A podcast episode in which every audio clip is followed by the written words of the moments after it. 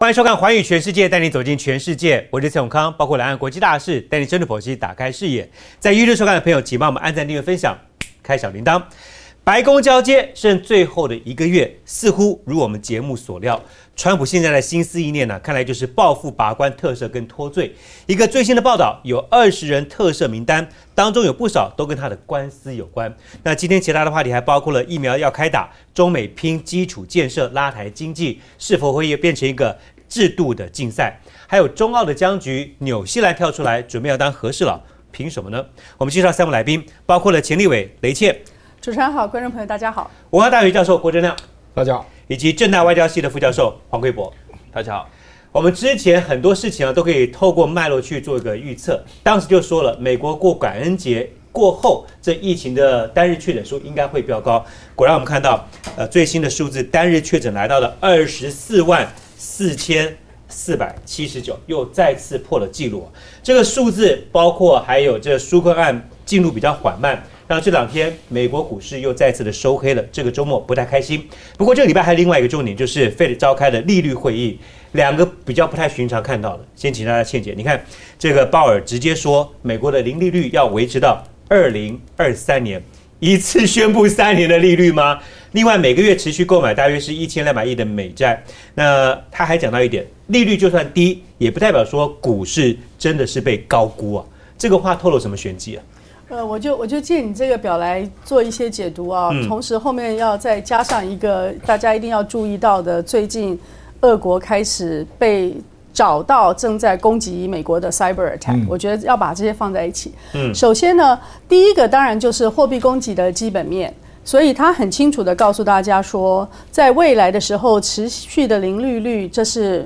呃，Fed 它的两个工具之一，一个是它在确定大家的基准利率，另外一个他用的叫做公开市场操作 OMO，所以他先讲了它这个利率的部分，它会如此来处理。那主要的是和美国的十二家央行关系最为密切，那十二家央行就会跟美国所有的商业银行呢，就会产生非常密切的关系。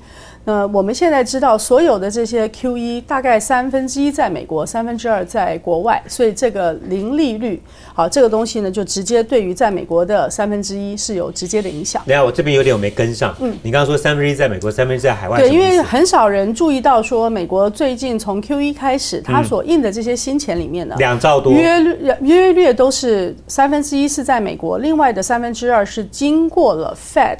跟其他的各国的央行、跟 ECB，再跟它的十五家主要交易银行、二十四家一级交易商的这个系统啊，是到全世界去的。那我觉得台湾的观众就很了解了，为什么台湾现在有这么多好像源源不断的游资，都跟有很多的境外美元是相关的。好，所以三分之一的是在境内，三分之一在境外。前面讲的这个零利率呢，就是 set 美国的基准利率，对于美国的部分的影响是非常的大。那么同时呢，他也直接的就告诉大家说，我要继续购买八百亿美债跟四百亿的机构债跟抵押贷款，就是 MBS 跟 ABS 啊，那个这个我记得郑亮讲过很多次，就是呃，他跟你们下面的第三点是一样的。我觉得呃，很感谢这个小编把它写下来。大家可能不太清楚说这个资产负债表到底什么意思。当 Fed 去买了一个 MBS 或者是 ABS 的时候。这个债，这个 mortgage 本身呢，就进入他的资产方，然后他的负债方呢，就是他 issue 给卖给他的那个对方的那些新的美元。嗯，所以美元现在的印钞，其实大家应该知道，这是没有纸的，它不是有印了很多的纸在那边走来走去。所以我们现在讲 一 Q E 量化宽松印钞票错，直接数字交换。就是扩大啊，那扩大它的 base，所以它的资产负债表会一直不断的扩大，因为它每个月你知道它要买到一千两百亿，其中八百亿是政府嘛，那另外四百亿就是机构 A B S 或是 M B S，所以它的这个资产负债表这边就会一直一直不断的扩大。嗯，Q 一在两千零八零九。九年开始 Q 一之后呢，不是答应我们说，当美国稳定，它要缩表吗？就是我一开始把你这样的增胖的这个东西呢，我要让你减肥减下来。到目前为止，这个缩表遥遥无期。而且现在告诉你，它既然零利率会到二零零二三年，那恐怕这个 Q 一啊，这个新的不叫 Q E 的纾困也会是到那么长。那我要讲的是说，这个部分呢。目前 OMO 啊，就是 Open Market Operation 公开市场操作，用的是一个新的工具，大家比较不熟悉。它用了 SPV，它用了设计了很多专属的公司，来跟其他的银行跟交易商来交易，所以它创造了另外一个信用美元信用的一个循环。这个跟过去大家观察美国主要是用利率来观察的东西是完全不同的，所以我就提醒大家也要看一下。那简单的说，在货币面呢，你就可以看出来它的这个宽松大水漫灌的状态状况会一直到二零二三年，而且有三分之二是到全世界去，又经过了刚才讲的这个闭环的交易啊，它会一直不断的有这个呃所谓它的 credit 信用扩张的效果，信用会一直不断的扩张，这个扩张是倍数的扩张，至少是二十倍。也就是一元会在这个信用交换的循环体系里面，至少会变成二十元。那么这算一种杠杆操作。对，所以他现在印的一万兆、一万亿、一兆就是二十兆，大家要可以去思考到一个新的境外美元一个大水漫灌的状况。好，那因此。就会有第二句话，就是他讲的叫做 “stock prices are not necessarily high considering the low level of interest rate”。啊，它的中文大家翻的是“低利呃利率低，股票未必被高估”。那我怕有不准嘛，我就把它英文再再念一次给大家。他的意思就是说，这个金融面啊还会有一些支撑。那我就接着它前面，它既然货币供给面会一直不断的扩大。那照理说呢，它跟其他国家的汇率就会产生美元要贬，其他国家要升的情况。那过去发生这种情况的时候，都是用美国的债很安全的这种政府债的利率很高，或者是美国的市场，股票市场的那个回报很好，把这些多的美元再 drive 回来，就是驱赶回美国。所以现在我觉得，在美元跟其他国家的汇率在不断的有人在挑战，说你美元不应该贬那么少。其他国家虽然已经升到不能够承受了，但是根据你所印出来的那么多美钞来说，你应该要贬更多的情况之下，他在很罕见的在对市场喊话说：“哎，美国的股票可能还没有高估，也就是要去 drive 这个 liquidity back to the United States，然后把那些钱再把它驱赶回来。”它现在我们看到的 S M P five hundred 啊，就是最大的那些股票的基础呢，从三月到现在已经涨了百分之六十五了吧？嗯，那么现在如果你从长期来看，我记得我在美国的时候呢，S P five hundred 它长期长期啊，它的本益比是十八到十二倍，那最近呢，在三月之前呢是差不多十五倍，现呃十年的平均数是十五倍，现在是二十二倍，所以照理说。Power 应该说，哎，现在美国的股票有点贵了，因为从十五倍已经到了二十二倍，它的本益比已经涨那么多。嗯，但是因为它要处理的是你有这么庞大的美元的水流，要怎么样把这个水流呢，把它引回美国？嗯，引回美国的这个过程中间，股债。房地产，这是三个最大的资产类别，所以他要把它 drive 到股票去，所以他会讲这个话。这些话里面只有一个是很实的，就是跟叶伦合作，因为他现在处理到了现在都是货币面啊、金融面，跟你的实体的经济的复苏都还一点关系都没有。那叶伦他是主张说，美国的经济的基基本面要重新开始，财政扩张要新的 stimulus，要新的刺激方案，所以他讲的是跟叶伦密切合作。刚刚建磊提到，现在的美元环境是一个。闭环交易，嗯，所以数字通过海外这些他们合作的一些央行，就可以直接做一个兑汇，然后你我你出了一个负债资产表列入我这边之后，我就直接把钱打给你的过去，对，这个当中会造成美元指数明年会下探到八十八。那 Fed 其实除了呃我们刚刚提到的鲍尔会继续担任之外，这两个也是可能的人选，因为包括拜登之前推出来的人事案当中多元化女性啊。呃，或者是有色人种都是有可能的。委员，你怎么看这些人选？然后，其实不管谁当 Fed 主席，基本上美元弱势是无法挡的，因为 Fed 讲说，他们接下来买债就是要做到就业的最大化跟物价稳定。他要做到这两点，基本上没有什么尽头的。其实鲍尔那个他提出他跟叶伦合作无间，就是在暗示他连任是可以继续跟你合作的意思了。嗯，那事实上，倩姐刚刚提到的数字。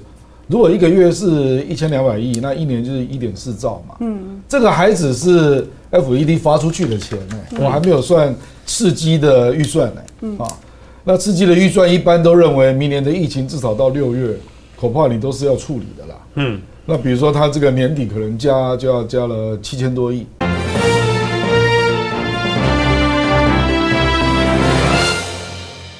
我认为明年搞不好还会再推出两次的刺激预算。嗯，所以恐怕明年新增的货币是到三兆的规模。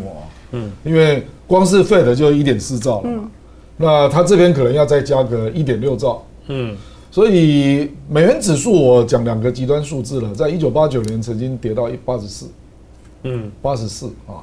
那金融危机的时候也一度破八十五啊。这个概念我跟大家做个补充，大概到八十八的时候，专家讲说大概就是美元破一百日元了。那到八四八五的时候，可能就是像当时我跟你讲到八十，我们台湾最高汇率是二十五点五了，嗯，一度了，是吧？当然就是在那那前后是。那我们台湾当然，你如果汇率到二十七，大概很多人都受不了了。嗯，那如果我认为下探八十八，那是一个跌势就来了，那可能会出现瞬间价啊。那所以你说八十八会不会是太高估了？可能是还有更低的价。嗯哼，因为目前看起来真的就是这样，就是他一副就是缩表就完全没有停止嘛，就是一路在印嘛，没有修，没有缩。而且疫情如果继续，那就必须还要再推出刺激预算。嗯。那以以目前拜登能够做的，我坦白说了，事实上他提耶伦就是因为他想要投财政刺激嘛。嗯。那财政刺激当然又有考到共和党，因为共和党可能不乐见。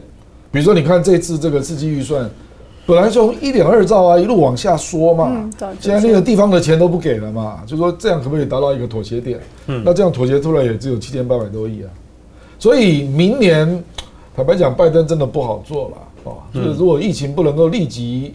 做个结束哈，那他这个恐怕这个刺激预算就要一直印钞了。嗯，那他不是承诺说就业要先处理吗？疫情要先处理吗？啊，那恐怕明年就是继续要继续印钞了，维持零利率啦，甚至负利率啦等等啊。嗯，那所以刚刚倩姐刚刚讲的讲的那三大资产，嗯，那美元没地方去啊，因为存款利率太低嘛，甚至是负的。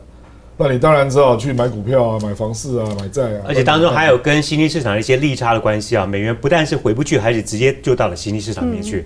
其实对于华尔街担心的当中一个点，还包括了就是，如果在跟中国大陆之间的贸易竞合的关系被点名的大陆的企业列入黑名单的越来越多，很多投资人会担心，就是很多投资的组合当中，你列在黑名单上面是这一些，但是如果你下一个令说，所有跟这一些。在黑名单上面，包括最近的中兴啊，或者是大疆做飞行器的那个，被列入。列入之外，他们的子公司如果也是同样要被禁止投人去买他们的股票的话，那就影响到非常多的投资组合的产品了。我想请教一下汪老师，因为之前最近一波三十五家的陆气上了黑名单，现在就是美国自己本身出现的。像是国防部跟商业部出现的立场不一样。国防部说，你这些如果担心影响到国安被禁止的话，那当然他们的子公司也不能够同样让美国人去投资啊，要不然肥的子公司他们钱会回母公司，那你的禁制力不就没有效吗？所以也要禁。但商务部跟华尔街就不同的看法，全禁的话，那就对数字经济会有很大的伤害了。你看拜登上台之后，这角力会如何发展？我我觉得最重要就是说，这个拜登政府上来啊，他可不可以把国家安全这个帽子戴到这些可能会被禁止的这些子公司下面？嗯，因为其实为什么不能投资，为什么可以投资，其实就是跟国家安全有没有关系而已。嗯，那我觉得美国再怎么样讲，它的法治啊，确实比我们台湾还进步了。所以呢，只要美国的政府他提得出他的理由。那我觉得，就算有人在法律途径可能想要跟美国政府有这个这个抗告或者不同的这个意见啊，但是我觉得这个只要国安的理由成立的话是 OK 的。但但是我们也看到过去，包括像就算拿更早之前的华为做例子好了，嗯，其实到美国我我我的印象中到现在都还有人在讲说华为到底影响我美国的国安的什么？那不要讲华为，抖音。啊，抖音最直接，抖音不是美国政府就说没有吗？国土安全部说没有吗？因为我年纪超过用抖音的年纪，所以我都没想到抖音 是对，所以我觉得这个其实我们不管讲商业什么，其实国际国家安全这真的是一个关键的一个考虑的点啊。那另外一个，我也觉得说，但是美国现在有个氛围被川普炒起来了。反正这是邪恶的国家来的邪恶的公司，嗯，我们就要管制它，为我们美国的国家安全。所以不只是川普政府现在的人，虽然说他们即将离任了，他们会这样想。其实，在我们不要忘记，在美国的国会里面，嗯，参众两院有不少的国会议员，其实他们也是有类似的想法。那这样，而且更不用讲，美国的社会上还已经被带风向带到他们有不少人觉得这样的想法应该不是错的。那我要稍微打断一下下，因为刚刚老师自己提的，美国的法制比台湾进步很多，按照规则有证据走法律。但你刚刚也提到另外一个，因为氛围政治氛围气氛已经酿成是那样状况了，你好像即便提出的证据也都是不管用，是这样子。我意思就是说，拜登要提出证据，他也会想，我会不会说了实话，政治不正确？对，没错。嗯，所以我我觉得就是现在参众两院呢，还有民意的这些，可能会对拜登造成影响。而且拜登刚上来嘛，嗯，他为什么要去捅这个马蜂窝？他没事先去触动这个政治上很容易有争议的东西，嗯，所以我个人会觉得说，像这样的一种禁止子公司的投资啊，我个人会觉得不会，应该不太会在拜登目前这个优先的施政安排的顺序里面，嗯，对，我觉得应该是这样。好，另外一个跟外交有关系部分呢，就是跟中国大陆的竞合，如果要缓和的话，驻华的大使人选当然是相关的格外的就被凸显重要性了哈。这一位大家看一下，迪士尼董事长。这当然，可能台湾人包括我在内，我都不都完全不熟悉了。那如果他去住北京的话，这个人选，黄老师或者千姐可以帮我们做个补充吗？你怎么看这个人选？那那我先我先很快谈一下哈。嗯，美国现在这个派外大使啊，其实他大概有百分之三十几到四十几都不是常任外交官。嗯，而且特别我讲百分之四十几是在川普的时候，嗯，川普我如果没记错的话，这个数字应该百分之四十三不是常任外交官，嗯，一般美国政府它都在百分之三十几左右。换句话说，这个金主他当然可以去驻外，直接叫金主，对，这是金主，因为他确实 他确实给这个拜登捐了很多的钱。FEC 有资料，他捐给拜登五十万美元，对他捐了很多，而且五十万是我们看得到，是他个人直接的，不包括他间接或是鼓励他人去捐的，是，所以。担任美国驻外的大使，特别是重要的国家的这些大使，这个是司空关键的事情啊。嗯，那我我觉得说迪士尼只是大家会想说，那为什么是迪士尼呢？它只它是电影影视工业嘛。嗯，那有些可能是比如说代表了工业的势力啊，或什么的，它可能会有更庞大的一个。但是我只能说，因为现在还有几位在台面上。嗯，那最后到底这棋怎么摆啊？可能跟当事人的意愿，还有这几个人的中间的角力都会有关系。嗯，所以所以像迪士尼的这个董事长，我觉得观众朋友不用太惊讶，在台湾不太可能发生的事情，但是呢，在美国其实早就已经发生过。这个我我我刚刚老师讲了一个，我简单补充一下啊。通常给金主的好缺都是指英国、法国、日本这种缺啦。哎。中国跟俄罗斯从来都不是啊，就是看，因为他金额就五十万嘛，一百万以上就不。中国跟俄国通常都是常任外交官为主啊，因为都是要准备斗争的。嗯，那因为那个是不愉快的缺啦，你要做很多事啦，所以可是你如果到法国那就是度假用的，你知道我的意思？去英国就度假用，所以要接下来竞争的。就是要常任外交官，不一般真的，如果真的是靠靠赏金主啦，嗯，不会派到中国和俄罗斯这种就很辛苦的。我我在这边只能笑，因为八八个跟我同事十年啊，我在 ABC 的十年，八六年到我八七年到我离开的九六年，他都在 ABC，后来他才在迪士尼诟病 ABC 之后呢，去迪士尼。嗯，那我觉得你刚刚讲的也许是正确的，就是你要犒赏一个君君呃金主，给他一个闲缺。但是 Bob Iger 不是一个做闲缺闲事的人，哦，他在他三十几岁的时候，在 ABC 主管那个运动体育部门啊，一炮而红的这个赫赫有名的战功，就是我们有一年跟 NBC 在抢奥运，他那天回来报告说抢到了，然后我记得我在开会，然后董事长说你怎么抢到？他说我就说不管 NBC 出多少，我们加两亿美金，对。所以就是说，他是在很年轻的时候就非常有赫赫战功的人。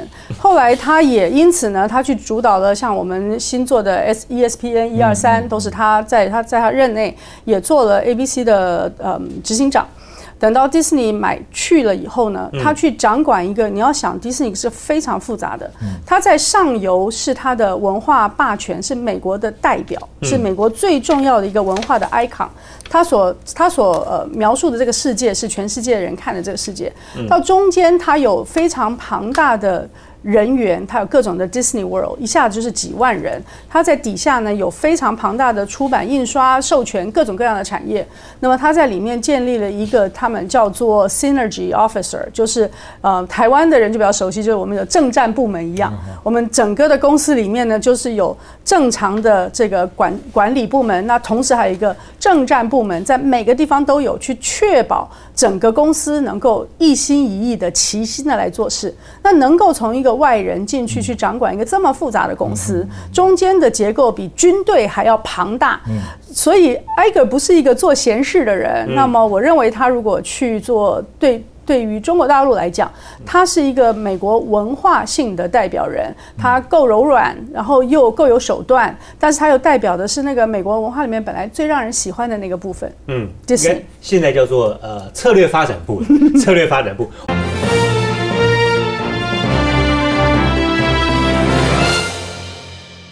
中美竞合，我们锁定要聊的就是半导体的产业。一个新的消息，从元旦开始，北京方面宣布了，二十八纳米以下、营运超过十五年以上这样的半导体企业，一到十年之间是免税的。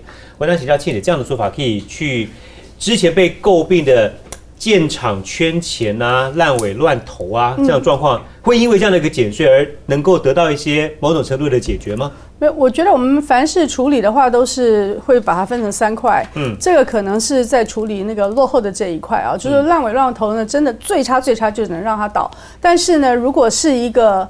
呃，还可以的，在营运上面已经营运了一段时候的话呢，十五年是一个考验的期。对，所以就就帮助他还可以继续往前走，但但这绝对不是他的整体的规划里面最重要的一个部分。嗯，它是属于属于最后处理的那个最后的三分之一。那最后的三分之一处理完了，你要处理中间的三分之一跟最先进的三分之一。所以刚才呃大家在讨论了很多关于半导体，我觉得中间的这个三分之一呢，当然会是依附着中国大陆庞大的自有内部市。市场而去不断的扩张，嗯，那这个扩张中间，它不一定要是像最先进的二纳米啊、五纳米的东西，因为它所有的东西里面几乎都会需要有晶片，所以它有很多那种终极制成的东西，在中国大陆最庞大的市场里面是一定会有它。一定程度的这个市场生存的可能性。嗯，那最上面这个部分呢，我觉得就跟台湾比较有关系了，因为大家都知道，台湾现在最厉害的 TSMC 台积电，它有两样事情很重要。我们很熟悉的就是它在制程上面，它不断的把它微型化，所以不但是在五纳米，甚至二纳米都在一直不断的开发。但是这个微型化的过程到了一定程度，还要确定它的良率以外呢，它的摩尔定律就会慢慢慢慢减缓了，所以它就不容易再获得非常庞大的资本利得。那台积电其实有另外一个非常非常厉害的部分，就是先进封装。所以，把封装这个地方也成为一个新的发展的可能性的话，那中国大陆要去做最先进这个部分，一个部分是制程，一个部分就是它的先进封装，也需要去引进这些外来的资金、技术人才。所以，如果我们把它看成一个非常庞大的一个内部市场，因为我们在这里有讲过，它是以那个内部的大循环为主，内需型的大循环为主的话，这个内部大循环里面的最高端。还是是需要先进的制程跟先进的封装。那么同时呢，只有这个最前面的这一块具有跟国际竞争的呃象征意义也好，实质的实力的利益意义也好。所以这个部分，我觉得台湾的人才对于中国大陆呢，还是有一定的贡献的。最高端的良率跟技术面的落后，这是可以理解的。不过终端的半导体在大陆上面要追起来，都有一定的难度。你觉得之前是到底什么样原因？因为他们推半导体也不是这两年的事。嗯，我觉得大陆是如果整个国家要集国家之力去做的事情，嗯，那就可以做得成。哦，不管是什么，包括嫦娥啊 这一类的，或者是蛟龙。但是过去呢，就像为什么台积电可以起来？台积电可以起来，是因为他们看到所有的制程里面都需要 IC，那我们就做一个跟大家做朋友的瑞士。可以把我们的晶片去提供给所有的人。那当时为什么那些其他公司要来向台积电买？因为比他们自己研发便宜，比他们自己去建厂便宜，比他们自己去建厂的时候的良率还要更高。所以在全世界全球一体化的那个时候，如果你可以买到。既有把握，就是它的 delivery 啊，它的这个呃出货是有把握的，又有好的制程的控制，有好的研发能力，低廉的成本的话，你就买。嗯，所以中国大陆可能在很长一段时间中间，在可以买到的情况之下，不一定要自己做，但是你现在买不到了。对，你现在甚至连。这样讲过很多次，连光刻机你都买不到的时候，你就非得自己做的时候呢，就会集全国家之力再去做这个，所以我不认为它是不能做，而是当时没有必要做。现在有一个文章分析，是否点到真的痛处跟症结处啊？请教一下郭委员，这篇文章分析的就是最近这段时间，刚提到台积电，它的前营运长蒋尚义又再次回到中心去当副董事长嘛？那蒋尚义其实跟呃。梁孟松据说以前在台积电就有一些心结上面的问题，那这个人事动作我们就先放一边。但重点是他回国之后呢，有人点出，其实中芯像这样大型大规模的一个晶片厂，在大陆为什么长期它的良率无法提升到一定的程度？有一个重要的一点就是，每隔一段时间，经营团队的高层会就有一番的人事异动，这个可能是一个问题点。特别提到的就是文章里面写到，为什么会有人事异动？是因为像这样的企业的领域。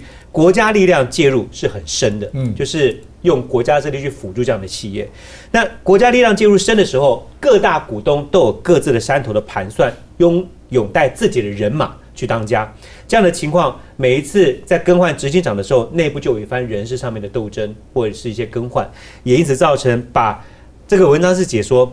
把一个像政党的一个斗争的模式带到企业去的作风，让公司长期缺乏一个管理的制度上面，就会造成了一个文化上的影响。你的看法呢？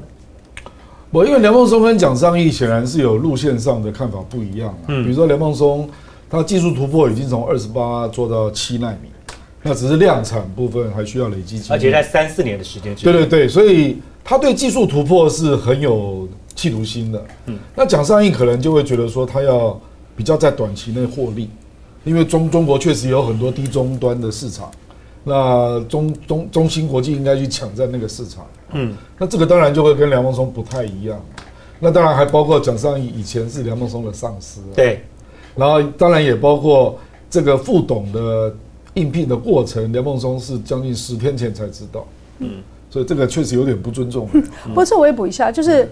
如果我们把这两个人来当代表人物的话，梁梁鸿松比较多做的是那个制成的微型化，对。可是蒋尚义很早他就挪到了先进封装，就是我刚才讲的另外一个，所以就路线不太一样。对，你的晶圆。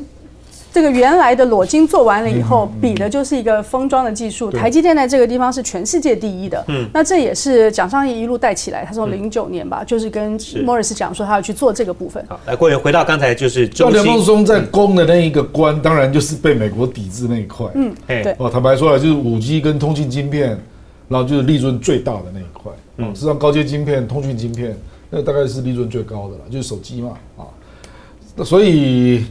就很遗憾啊，这两个人就没有办法共事嘛。那当然，当然中心这个董事会在邀请蒋尚义的过程中，跟梁孟松的沟通应该是做的不好。除除了人事之外，中芯国际长期就是很多关卡没有办法突破，跟人质公司这一块，因为也包括一开始的张汝京嘛，后来也离开了。嗯，那当然就会让人家觉得说，他是不是每好像每隔几年呢啊，那就要有一次大规模的人事动荡。嗯。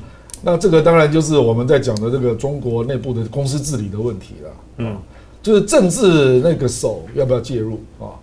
就是倩姐刚刚讲的是那几块，大概就是用产业来分类了，嗯，那没有错啦，就是他他如果集中要做一件事，那多半那个技术应该最后还是会做出来。可是半导体市场是既有的很大具有商业诱因的市场啊，它并不是说像那个北斗卫星啊，它是被拒绝嘛。然后他就只好自己做，那做了十几年就还是做出来了啊。半导体市场是它有的被抵制，有的并没有被抵制啊，所以没有被抵制的部分就有极大的商业价值，嗯，所以这里面就很容易有不同路线啊。嗯，实际上有人常举一个例子啦，因为最近有人就在反省那个中国的钢铁市场，中国钢铁现在是全世界第一名啊，它的总量超过一半啊，那可是各省都在抢。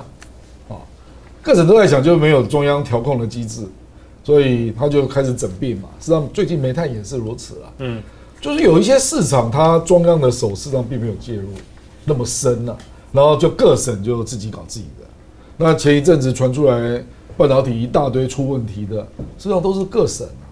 嗯，它中央并没有一个很强有力的一个调控的一个机构了，并没有嘛。是。那这次我当然我同意了，就是说从一月一号开始。他把这个上纲到国家重点计划嘛，二十五纳米以下啦，然后十五年经验等等，我相信他手一定会伸进来了，因为他把这个当做是二零三五大概技术突破最重要的项目嘛。你认为会有一个不同样的风貌出现？对，可是还是要观察一下，因为这个这个这个市场真的不太一样。它一方面有公关需要技术集中力量去突破的部分，那也有既有的市场又可以立即获利的部分。嗯，那这两边要权衡，坦白说。公司内部一定很容易会有路线之争，有国家的使命跟荣誉感，也有金钱的诱惑，还有人事的复杂的山头啊。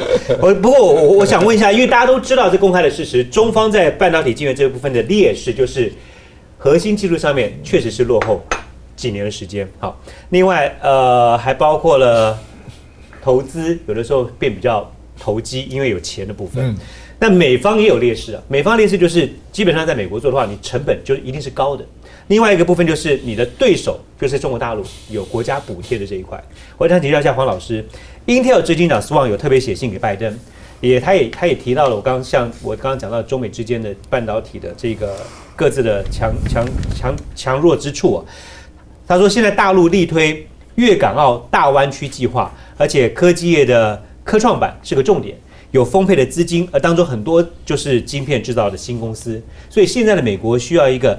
保护半导体产业的国家策略，但对于一个美国这种全资本开放的一个市场、一个国家，是有一定的难处跟挑战吗？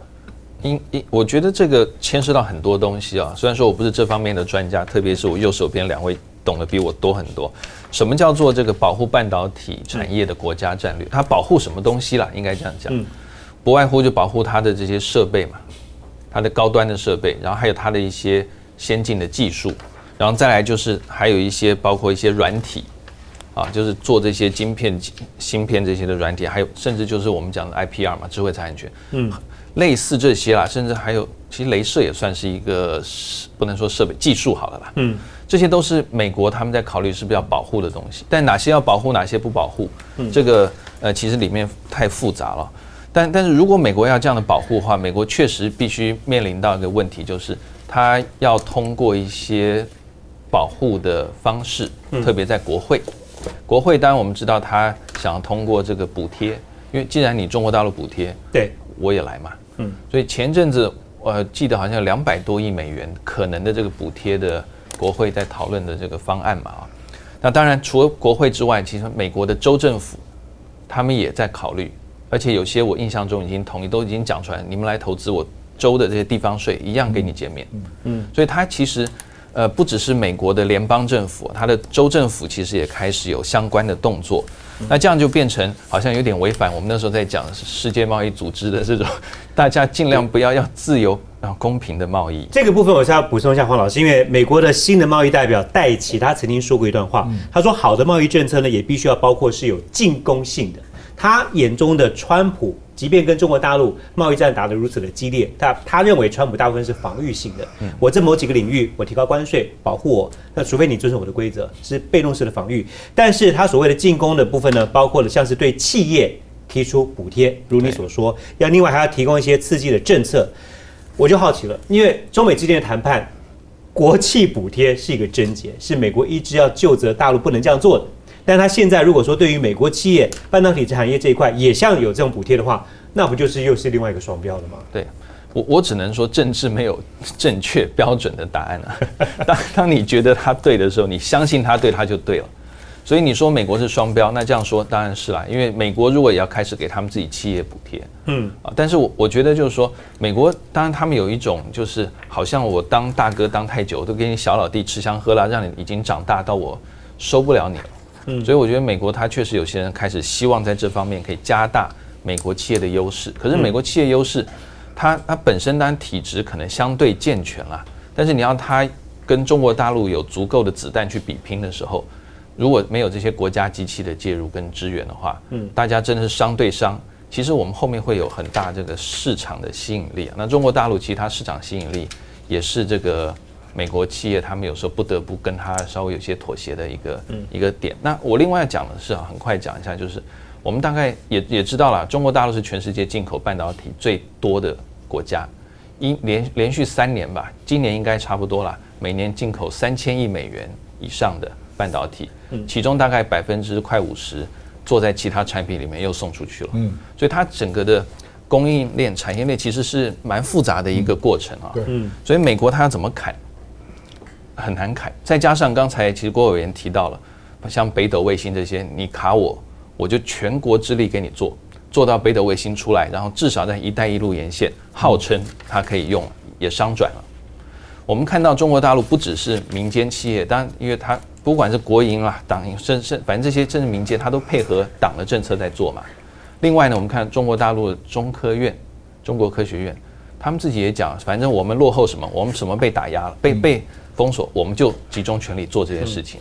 但他们院长讲的啊，那更不用讲说，呃，像这个 Bill Gates，我记得各位如果记得，他九月左右吧讲过说，你美国千万不要把这些芯片啊终止卖给中国，你越卡它，它就越会自立自强，做出来东西，以后大家连这个都不靠美国了。嗯，我们美国连这个嗯连可以牵住中国的这个绳子可能都不见了。嗯，所以我觉得很多不同的观点啦所以这事情其实我觉得复杂到一个我们可能一时半刻说不清楚的地方。来，切姐，我用那个 Intel 执行长 Swan 他这个信的思维啊，来跟大家也分享一下。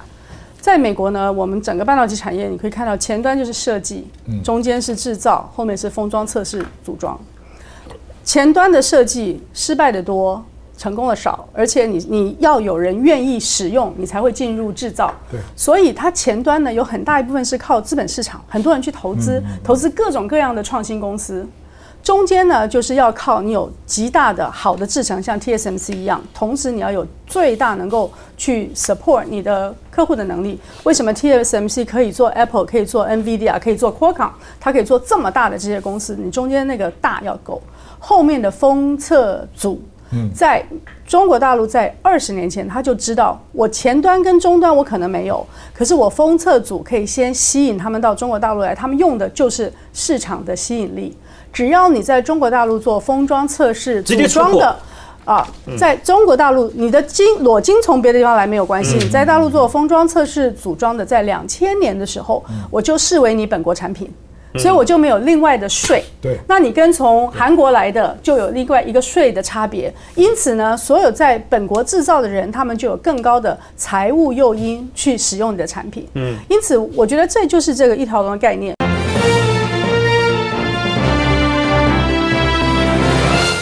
还记得十月中，中美之间军方召开了一个军事危机沟通会议，当时锁定要确保确保是台海之间不会有任何的擦枪走火。那这个礼拜呢，中美的军方原本要召开一个军事海上资商协定会谈，据传锁定的议题是要聊南海，但这会谈后来破局了，双方都互相指责错在对方。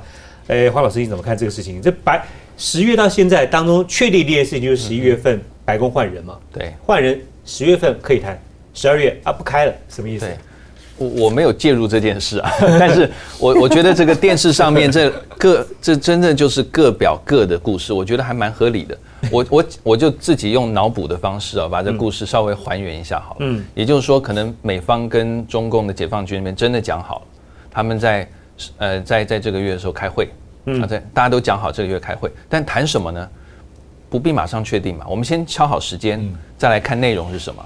结果内容出来之后啊，可能美方提出了，或许真的有包括南海这些事情。嗯，但中共觉得说，我为什么跟你谈？你你老板都要换人了，再来怎么样再说嘛。嗯，我不想跟你谈南海，但是美方坚持他要谈南海，所以中共就说，那如果你要谈南海这些比较敏感，我不想跟你谈这些敏感问题，我们我们是要谈这些海上合作啊这些。如果你要谈南海，那对不起，我们就不谈了。嗯，美国呢坚持要谈，所以最后就变成说，美国对外放话说，你看中共解放军不来，那解放军就讲说是美国没有按照双方的协议，解放军说我们两边的军事海上安全合作协议是要在相互尊重，而且要有共同一致的情况之下，我们才开。嗯，所以换句话说，我同意你开会时间，可是我没有同意你开会的内容啊。嗯，你怎么可以逼我来开会呢？嗯，与其你逼我，我就不来了。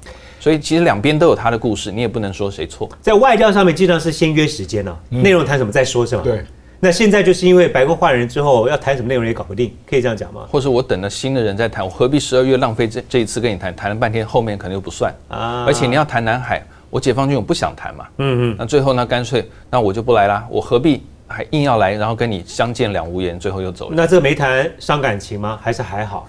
呃，我我觉得他们这个军方其实有他们自己一一套这个运作的模式。嗯嗯，这次吵架，下次不是不能见面的。OK，好，我们就来看在疫情之后啊，中美的竞合关系当中有很大一块就是疫情之后的拼经济的一个方式。我们节目当中之前聊过，美国不断的在扩大资产的负债表，另外一方面好说的好听点就是呃不断的印钞购债，然后用数字带动经济嘛。那中国大陆我们看到这次没有用这个印钞票或宽松，他们比较采取的是精准滴灌啊，基本上就是哪边需要钱，他就精准投入那个企业之后呢，让那企业能够活得下去，保住就业，也是算是稳住社会。两个方式是不太一样的。当然，大陆也是透过很多新基建设、啊、去扩张它的内需的一个供给面的一个需求，搞建设，然后也拉动经济、保工作。就连二线城市现在也在做全面的五 G 建设。那对于这一点，大陆常被形容是基建狂魔、真的盖很快。我 我我记得那自己去北京奥运看他们一个月盖房子，咻咻咻一下盖起来。但美国呢，现在是否也除了数字经济资本市场之外，也来做一些实体上面的一些建设？一个新的消息是，拜登他也支持，支持什么？盖高铁。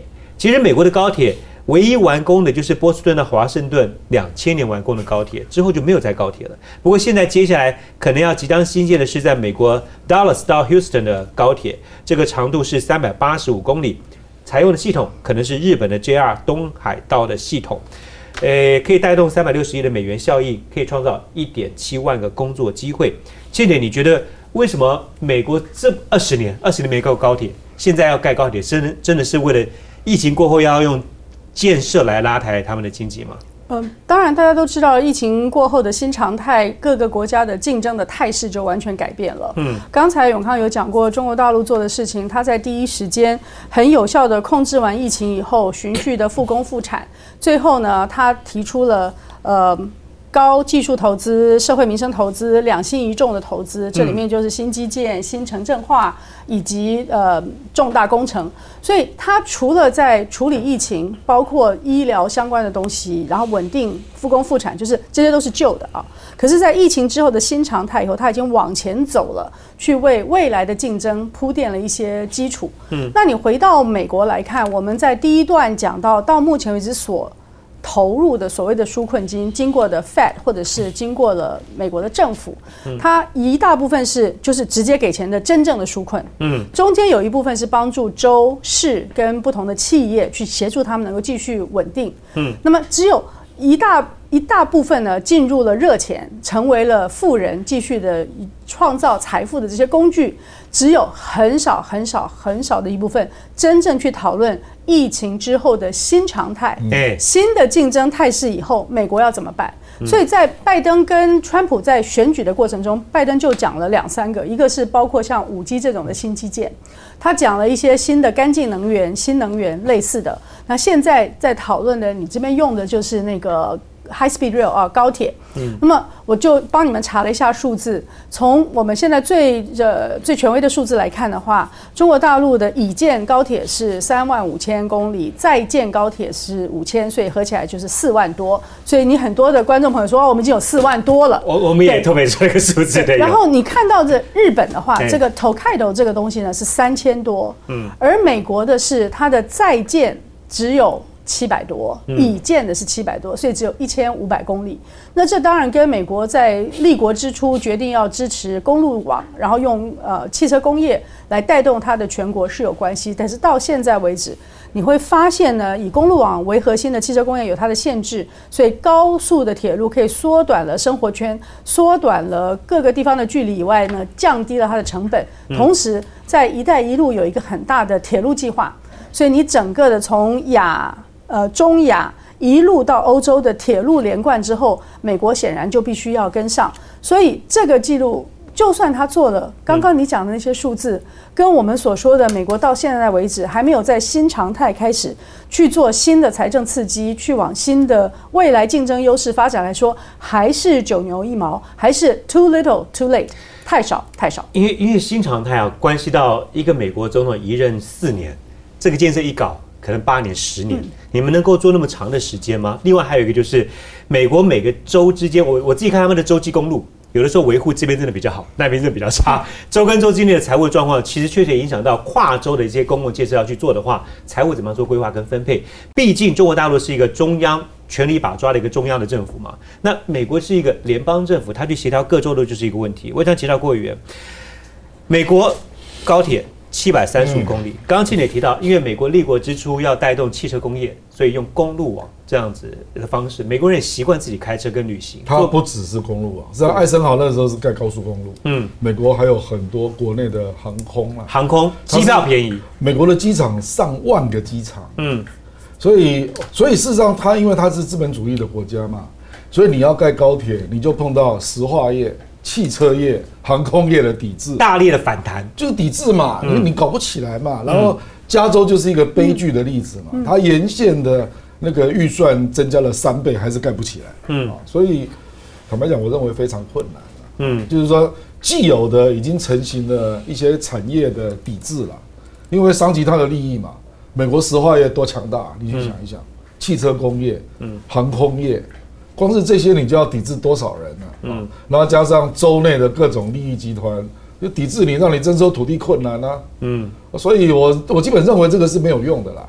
他不可能用这个项目来比拼啊！我们台湾当时高铁部分的资金是来自于航空什么一个航发航发基金，对，航发基金投资高铁，然后打自己的航空业，这种事情在美国就不会出现了。美国基本上没有国营事业嘛，所以你你你怎么去调度资金呢？你调度资金都是要政府通过预算，是，然后用 BOT 方式让民间企业进来，嗯，那那个时候各种拉比就进来了啦。哦，回到刚才问题核心点，面对疫情过后的新常态。显然，大陆这一套它的一个一个制度是能够比较快的做一个决定，然后集中力量去做某一些事情。那刚刚委员提到，美国这个社会产业、产业、产业各自都是完全开放的一个资本市场，所以当然你要去做高铁这个这个这个建设的时候呢，航空业、汽车业、石化业、石化业。全部跳出来反对你，真的是相对困难重重。这个部分，黄老师你自己的观察，是否变成一个？我们其实前段时间有讨论过，因为在疫情控管方面上面来讲，你没有一个其他这么多的一个城市的人口可以像做到像大陆这样的一个封城的一个管制嘛？你可以说它是相对人权就比较被限缩了，但是它的确是封城的效果、防疫的上面就是做到了。这变成一个是观察在疫情过后，你即便是做基础建设，也是一个。一个国家整理社会制度的一个比拼吗？这真的是除了我们刚刚讲这个整个经济的规模可以撑起这么大的一个高铁的市场，嗯，还有像这个当然人民移动的需求啦。我们看每次每年的春运、春节的运输都是做到十亿人的人次的这个流动吧，至少像我们去这个中国大陆看那个大的，像西安，只是大型车站的西安车站，嗯。全台湾大概北部车站加起来的横切面可能跟它差不多长吧，这是非常非常大的这个车站，可能是我们国内观众没有办法想象的。嗯，那当然我必须还要讲，为什么中国大陆可以做这么多？除了内部的需要啊，还有它的整个对外战略的布局，它的高铁外交嘛。嗯，还有一个就是真的对于生态的保护，中国大陆当局其实不是那么的在意。所以我高铁我真的要过去，我就过去了，遇山就凿山挖山嘛，然后遇水就搭桥，就直接过去了。但是可能有些国家它会有环评啊等等的，所以高铁的建设不只是些利益的纠葛啊、外交的战略啊、市场需要，还有这些生态的评估。中国大陆相对我个人会觉得是比较弱的。嗯，但是像美国，回到美国这个，像因为我自己在华盛顿特区念书的，我们坐火车的时候，我觉得这为什么叫做高铁 XL？对他，我感觉好像就是我们自强号的速度嘛，快，真的没有。后来才发现，原来他在那一段纽约华盛顿这一块，其实跑的最快，大概也不过就一百五十公里最快。嗯，他要跑到快到两百三四十公里，要到已经最北边就人烟稀少的地方了，他才可以跑到两百多公里。嗯，所以说美国人自己都在讲，这个是我们所谓的高铁。嗯，所以不是我们台湾想到我们可以跑到三百公里的这个高铁。当然美国绝对需要，包括加州啊、德州啊啊这些。人口多了，其实他们早就该做了。嗯，对，早就该做。不不过到时候做基础建设，当然施工的效率上面来讲，这个呃，我们可以做后续的观察。因为美国人加州洛杉矶那段就是被环评挡下来。啊哈，对。不过这个钱资金到时候应该又是发债嘛，对不对？又是发债。说到这个债的部分，我家今天倩姐来就好好跟你请教所有跟经济相关的问题了，因为我们刚前段时间不断讨论美元明年的指数可能下看到八十八。当然你现在持有任何的美债，你资产就相对是缩水啊。那包括了日本，日本是美债已经超越中国大陆是持有的第一第一第一第一大的国家哈。我们给大家看一下美国国债持有国，日本现在第一，在中国大陆，在英国、伊朗、巴西等等。但是日本从十月份已经连续三个月，已经连续三个月了。十月份是抛售美债六十七亿，大陆十月份抛售美债是七十七十七亿。上海一个。财经大学的教授做了分析，在最极端的情况之下，大陆可能把美债全部都抛售，当然这样的几率性是非常的低的。但是如果抛售的话，请大家倩姐，会有后续什么样的相相关的后作用力？因为美元跌，人民币涨，利差已经让很多的热钱进入新兴市场，尤其是东亚、大陆。那再抛售美债的加成的话，那个。相加成的效果会有什么？我们现在看不到，但是很可能会发生的恐怖的事情。呃，对我我也看了一下，就是大陆有些人主张，就是从这个。呃，一万六百亿左右的美债呢，把它降到差不多八千亿啊，就是有一个还蛮大的抛售。那但是我觉得大家要看看为什么中国大陆会有这么多的美债呢？其中有一部分是因为它的出口的顺差造成了很巨大的外汇存底。当你手上有这么多的美元，你当然要放在一个既安全然后又不会贬值的地方，所以美债是它去 deposit 它这些因为贸易顺差而创造出来财富的一个地方。嗯，好，知道了。前面的这个前因之后，你就可以想想看，如果说大量的去抛售美债的话，第一个呢，你抛美债固然你可能在美国造成了它的利率上升，然后造成它的企业要扩张的成本增加，你会造成一系列的结果。但是相对的，你一开始大量的抛抛售这种美债，造成了美元下跌之后，嗯，第一个你相对的人民币就升了，所以你的出口的产业。就会受到一些伤害。就是目前你在用美元做生意的，不是一定跟美国做生意，而是以美元计价做生意的这些所有的出口会受到影响。第二，你手上有这么多的美债，所以当你抛的时候，那美债你可能从中间所得到的获利可能就会降低。所以你在一边赔了夫人，另外一边又折了兵。嗯，那这一招什么时候要下？就是你要杀害对方的。绝对的企图心大于你自保的企图心的时候，你才会去下这件事情。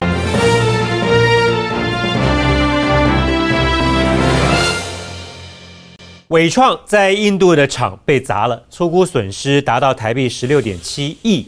这只是光厂房跟已经被抢走的 iPhone 的一个损失，你还没去算十二月份本来要出货这一批的货物的一个一个账面上的差。那么起因是因为伟创跟当地负责招募的劳务公司还有当地的工人三方对于薪资沟良呃沟通不良。据据媒体报道，我是看了讯息了，就是本来答应的工工资是一个价钱，但是后来拿到了不到不到一半，所以工人就非常生气，去把厂房给砸了。但真的就是我们表面上看到的这样的吗？郭委员？不，这个我当然不知道真相。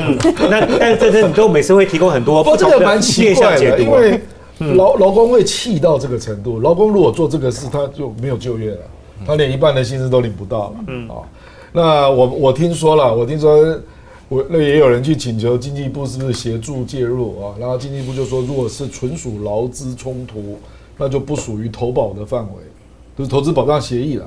投资保障协议用的词叫民间骚动。我补充。来，我要补充一下这个法法规条文。他说，台印呃有个双边投资协定第八条规定，对民间骚乱应给予投资人补偿。对，可是这个并不算劳资冲突。工人暴动不叫民间骚乱，民间骚乱比较像二零一四年越南那一种，那个是外面的人进来打加强啊。那这个是你内部啊，嗯，那内部照理讲，他就认为是资方跟管理阶层是可以处理的问题。我们这边已经讲了，经济部说说不能，因为这个案是无法适用这个投保协议。对对。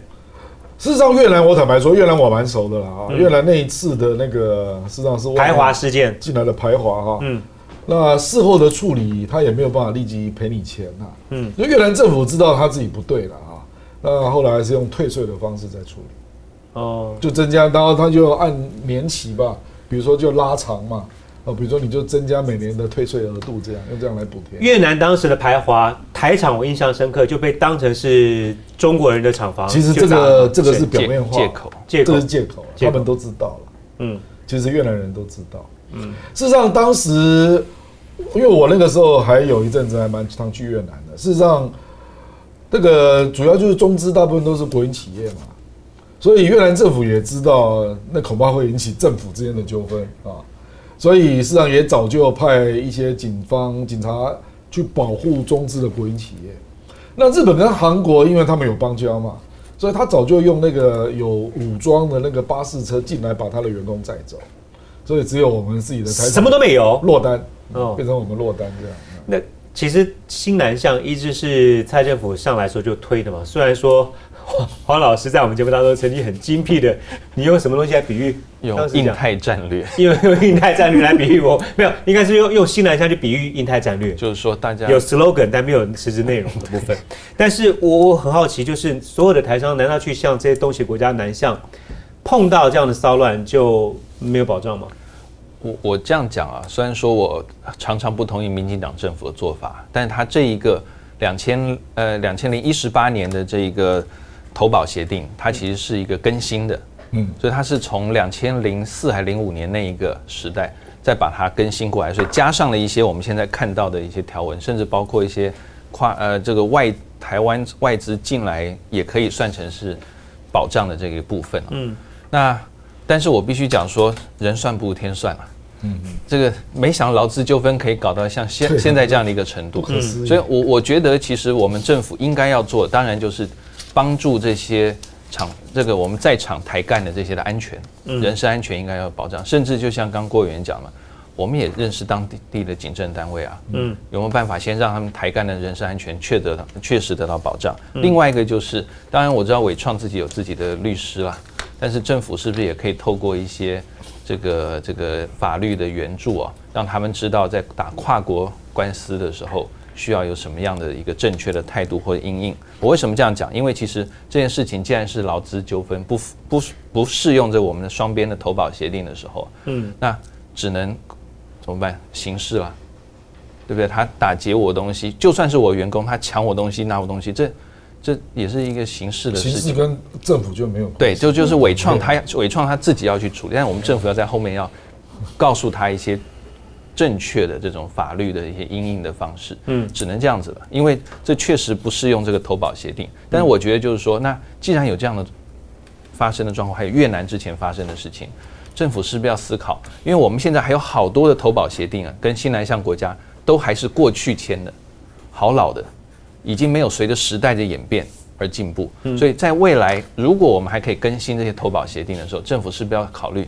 呃，把这个文字叙述稍微再扩大一点点，包括只要是受到这些，包括公司内部的，如果是员工的动乱而受损的话，是不是也可以纳入投保的这个协定里面？我觉得这是经验谈，因为越南一次，印度有一次了嘛。嗯，那我们提出这样的要求，我觉得应该是无可厚非。不，这个只有只有一家。对对对，因为刚才那次是上千，但十六点七。因为越南是整个一个排华的一个社会的一个 氛围，但印度是单一场。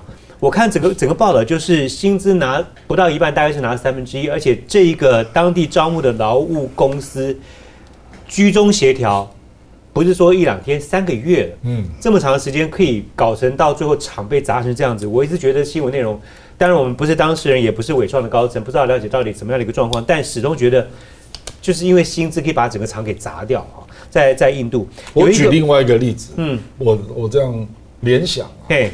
当初台塑那个合进那个钢厂，那个是环保对不对？对对，可是那个不是引起那个渔业就渔民嘛，觉得它的水被污染，嗯，那不是到最后有一大堆渔民出来抗威示示威抗议嘛，嗯，就因为台塑有一个主管讲错了一句话，嗯，他就讲的很凶悍啊，不不然你们就怎样怎样了，嗯，那渔民就说好，那我们就怎样怎样了，嗯。那就集中出来抗议。我记得台塑当时也是立刻就和解金就就算了，就结束了。对，呃，有就赔了那个环保的罚金。我那次那次亏了很多钱哦，我很好几亿，我印象中。来，这个全球有一个最大风险管理公司怡安做了一个二零二零的全球风险国家的评估，那给大家看一下。红色是非常高啊，当然越颜色越浅的话就是越越 OK 的。那印度是属于中高啊，非常高的话，看到有巴基斯坦跟缅甸。中国大陆相对是比较中低啊，比较有风险的是在大陆的话是一个政治干预。那印度的话是比较高的部分有什么隐藏未爆弹？这个这个我们没有在当地做生意，只能够用想象的。但是在印度跟东协的国家都进入 RCEP 之后。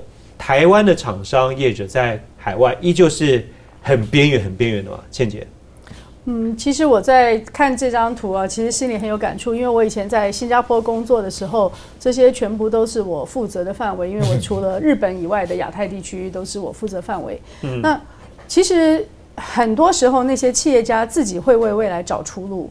但是今天我们如果真的要用国家的政策去引导他们到某些地方去，这次不是第一次啦，在李登辉时期就已经曾经有过一次，像刘太英带过很多很多的投资团到这些地方。如果我们国家真的要呃引导他们到这些地方去的话，你至少要处理到几个问题。最基本最基本的就是像那个双边的贸易协定啦、投资保障协定啊这些基本的东西以外，你的。法规环境是不是能够给他们适当的协助？你的产业结构中间能不能给他足够的 R&D 的后面的支撑？然后是不是能够在资金平台上，除了我们现在用台湾的资金去支持他们以外，能够让他们进入当地的资金链？那我所讲的这一些都是正常的生意该有的事。对，正常的生意该有的事，就表示你这个公司到了那个地方以后，你就得把自己当成一个本地公司，要在地化。所以它最底下的那个呢，应该就是文化了解跟善意。对，只有这样呢，我们的台商才能够落地生根，在这些地方成。为这个整个 RCEP 的水流之一，嗯，否则的话，永远都只是这种面子工程，在那边办一个研讨会啦，或者是一个什么样的会，然后说好，我们已经去了，去插旗了，发生问题以后，他们就自生自灭，其实是很严重。可是你知道，刚刚倩也提到一个当中的资金进入在地的一个供应链当中，其实这些很多国家在资金上面都比较控管的。对，所以我们一直一开头在南新两项政策的时候，你可以看到台湾所有的银行都被政策要求要支持，要支持台商到当地去。嗯，那当时在两岸这一开始在讨论这个 ECFA 的时候呢，也是给了台湾的银行先去大陆的这些机会。就你一开头可能要用台湾的银行，让他用。就你本地和你的母公司的理解来支持你的外展，可是长期你要在那个地方进入它的资本市场，你想要在那里上市、要集资、要在那里借款的话，你一定要把自己的体质变成一个在地化的体质。这个做法当中一个包括了资金业者，像是去越南，我可以提供一些我我看到，就是台湾的国泰世华去当地就跟变成世越银行，就跟当地的银行也是做一个资金上面的合作，只有提供。只有他，其他都不是，就是唯一他，就是他。对，我再补充一下啦，因为越南我还比较常去啊，像日本、韩国，他就会要求在地化，嗯，所以他的企业干部实际上都会讲当地话。嗯，那那次排华的暴动，我们就发现台湾人只要越南话讲得很好的，大部分都没事，嗯，可是是极少数，嗯，大部分都不会讲，嗯，好，那就是你跟当地就是不熟嘛，嗯。你看自然企业为什么会跟？当地人没有那么多误会了，嗯，这个实际上就是倩姐讲的啦，就是你是不是把人家当，觉得就是你没有把把人家当做你未来要长期在一起的自己人，对。然后他的干部，我举例了啊，比如说他台干去，然后很多都是准备又要回台湾的，是，所以他也不会认真去学越南文，嗯，那反而到最后他只好请当地越南的华裔或者是大陆下来的，是，那那些人就是。就不是你台湾，所以虽然说东协国家的一些台湾的老板就说，能够在当地活了十年以上的，应该之前都倒过两次了，然后到了第三次公司才能活下来，从当中学到一些经验。而且你如果没有懂本地化，我举例了，比如说金融业，是你连当地的各他们当地企业的财报你都看不懂，然后时常那个合约都误解。是啊，是啊，就会造成这个结果。倒倒两次啊，都是身边的人帮他倒。我们回来继续聊其他话题。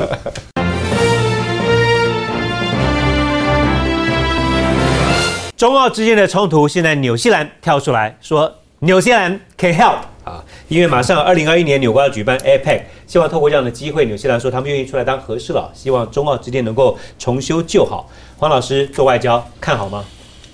呃，我先讲啊，就是纽西兰他这样做法跟他国家的角色平常还算是符合的，因为纽西兰给我们的一个印象就是他是比较喜欢追求和平的国家，嗯。啊，不像他的隔壁澳洲，因为自己本来就地方大，然后这个人也多一点啊，所以有时候特别在东南亚，它也算是个头嘛。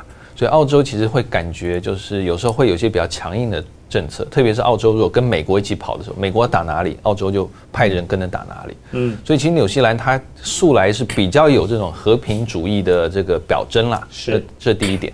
再来，两边虽然说一大一小。纽西兰、澳洲，但至少纽西兰跟澳洲平常关系都还蛮好的。那纽西兰跟中国大陆呢，最近当然还是也是有些小状况，可是呢，纽西兰它不会像澳洲这样子一路向前冲，冲到跟中国大陆搞到今天这样的一个地步。所以纽西兰他自己也知道拜登要上来了，嗯，然后美国政策可能会有调整。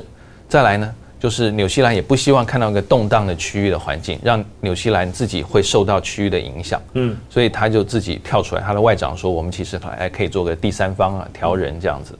但是很好玩的，我昨天早收到一份这个资料是《环球时报》的英文版嘛，他说纽西兰你甭想了，我是把那个意思翻了一下，就你不用想啊，这个澳澳洲反正就是这样子找我们中国的麻烦啊，这个澳洲自己要去处理了，那你纽西兰呢，你你自己也有跟我们有些过节啊，嗯啊，所以所以我觉得，当然《环球时报》不能代表中共的。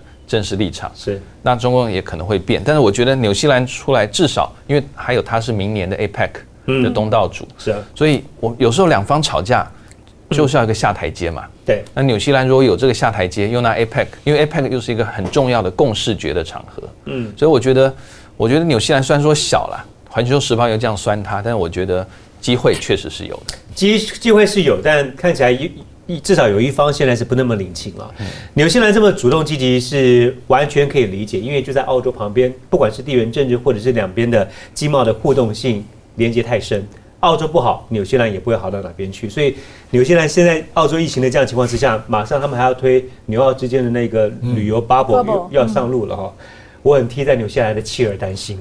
不过现在来看，澳洲澳洲的执政联盟的议员，他们说接下来因为中中澳之间的对抗啊。他们现在有些执政联盟的议员主张，接下来要硬干的话呢，我们就干脆承认台湾啊，这是执政联盟说的。但包括了在野党，包括了商界，真正在第一线要跟中国大陆做生意的，他们就批 Morrison 对华政策根本是业余的。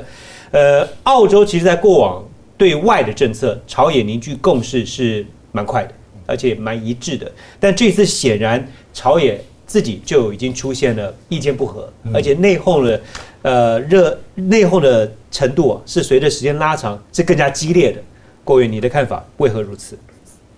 我这个就澳洲，他要不要比照日本、越南来做政经分离了啊？那给人家感觉他并没有这样做嘛。嗯，就是他政治就是非常一面倒倒向美国啊。是澳洲有很多狠话都讲过了啦，包括要不要征铁矿税啊？对，趁机。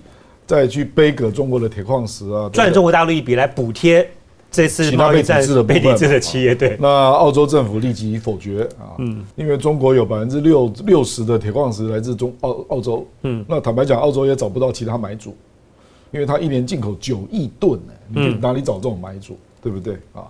所以这个也有很很多现实面啦，嗯，那比如说你说跟台湾建交吧，这个可能性当然就更低了。事实上，马英九任内就很清楚嘛。